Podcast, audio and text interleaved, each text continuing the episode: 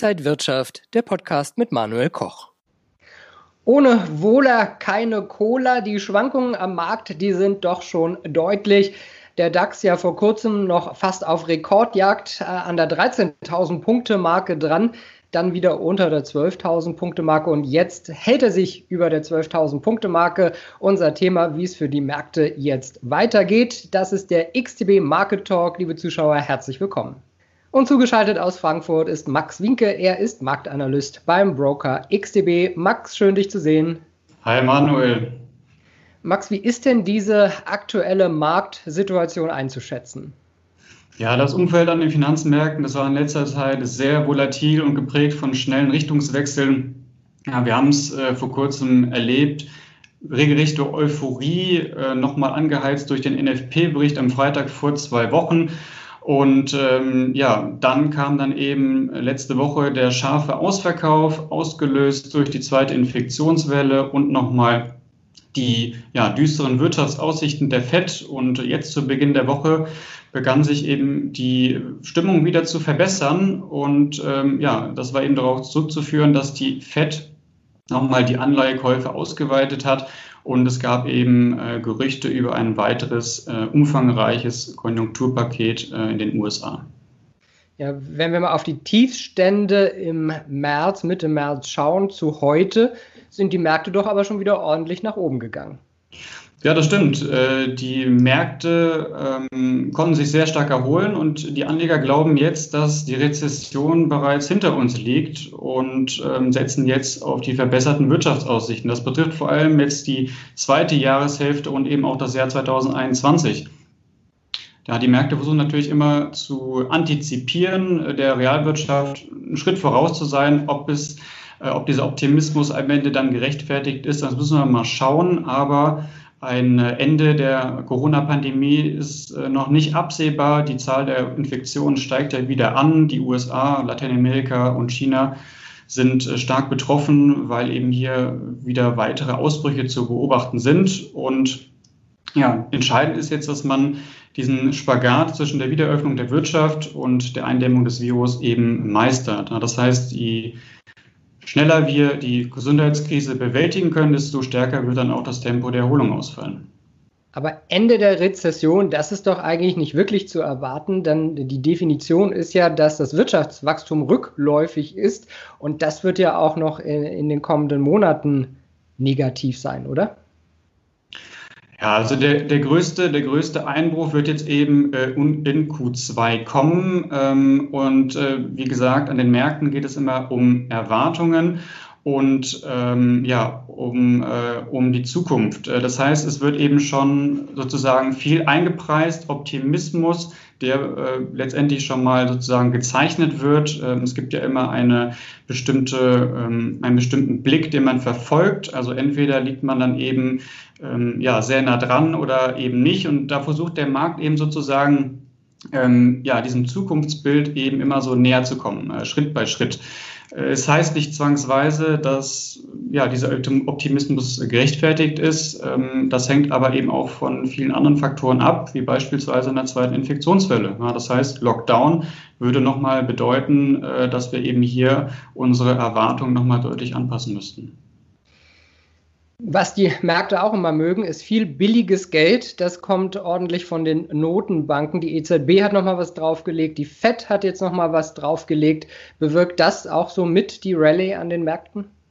Ja, ganz klar. Also die FED, die verspricht weitere Anleihekäufe und natürlich auch einen niedrigen Zins. Das stützt die Märkte. Ähm, das hat letztendlich auch dazu geführt, dass sich die Lage beruhigt hat und äh, ohne diese Eingriffe dürfte eben die Lage an den Finanzmärkten auch ganz anders aussehen.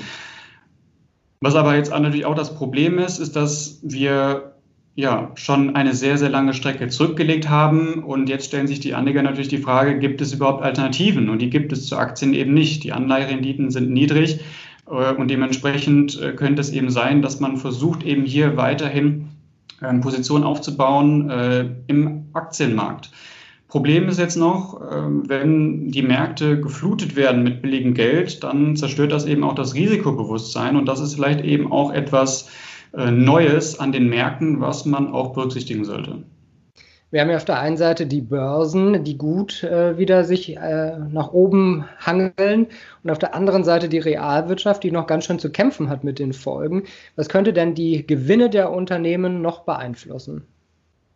Ja, also das größte, die größte Risikoquelle sehe ich bei den US-Wahlen. Das ist ja etwas, was man bisher noch nicht so wirklich berücksichtigt. Aber wenn wir jetzt eben näher in Richtung November kommen, dann wird das natürlich ähm, ja letztendlich die Märkte auch bewegen, zumindest die Erwartungen ähm, an, an diese Wahlen. Und äh, wir haben ja sehr, sehr umfangreiche fiskalische oder eine sehr umfangreiche äh, Fiskalpolitik gesehen. Das heißt, äh, das ist ja, gleichzusetzen mit einem enormen Defizit, einem hohen Schuldenberg. Und irgendwann muss man dem natürlich auch entgegenwirken. Das heißt, irgendwann könnte eben auch mal eine Steuererhöhung folgen. Und äh, Joe Biden, also der Kandidat der Demokraten, der führt ja derzeit bei den Umfragen gegenüber Trump und der hat vorgeschlagen, dass man möglicherweise die Steuerreform von Trump, ähm, ja, letztendlich, dass man da einen Teil umkehren könnte, rückgängig machen könnte.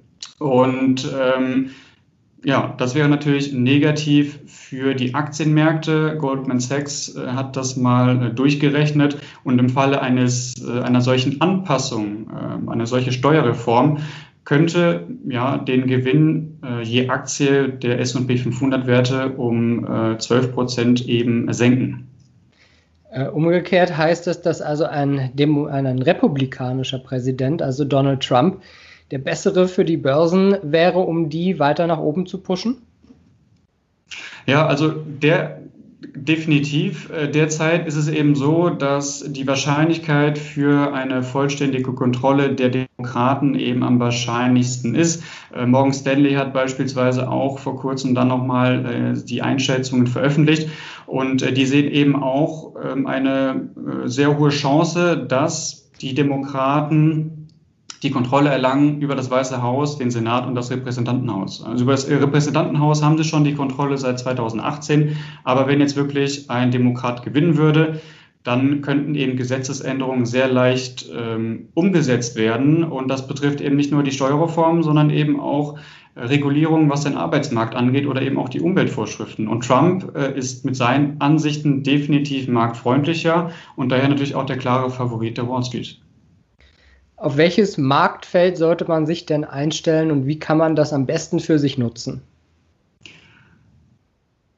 Also ich würde mich auf jeden Fall auf ähm, Instrumente fokussieren, ähm, die die Volatilität äh, messen, äh, beispielsweise den Volatilitätsindex ähm, auf ja, den S&P 500, der natürlich als Stimmungsbarometer gilt. Das heißt, hier wird die implizite, die zu erwartende Volatilität gemessen und äh, solche, ähm, ja, solche Veränderungen in der Erwartungshaltung äh, sollte man natürlich dann auch in den eigenen äh, Handel einbeziehen. Ja. Ob man so etwas nutzt, um sich gegen Kursrückgänge abzusichern oder das Ganze eben nur, äh, sage ich mal, passiv beobachtet. Das bleibt natürlich dann einem selbst überlassen. Aber das Thema Volatilität, äh, das wird uns auf jeden Fall noch einige Zeit beschäftigen. Und heißt das jetzt für Marktteilnehmer, die Chancen nutzen? Denn gerade für Trader ist ja Volatilität eigentlich eine gute Sache. Volatilität, das äh, ist letztendlich äh, das A und O für jeden kurzfristigen Trader. Ähm, ja, kommt natürlich dann immer ähm, auf den Typ ähm, Trader darauf an, wie man sozusagen mit diesem Umfeld umgeht. Es gibt natürlich viele verschiedene äh, Aspekte. Bei einer höheren Volatilität hat man natürlich auch ein höheres Risiko. Das heißt, da muss man eben auch Anpassungen machen, was das Risiko und Money Management angeht. Aber grundsätzlich gehe ich davon aus, dass die Märkte volatil bleiben und ich könnte es mir auch sehr gut vorstellen, dass wir an den Aktienmärkten vielleicht eine sehr, sehr breite Seitwärtsphase bekommen könnten. Ja, aufgrund eben auch nochmal äh, der Sommerpause.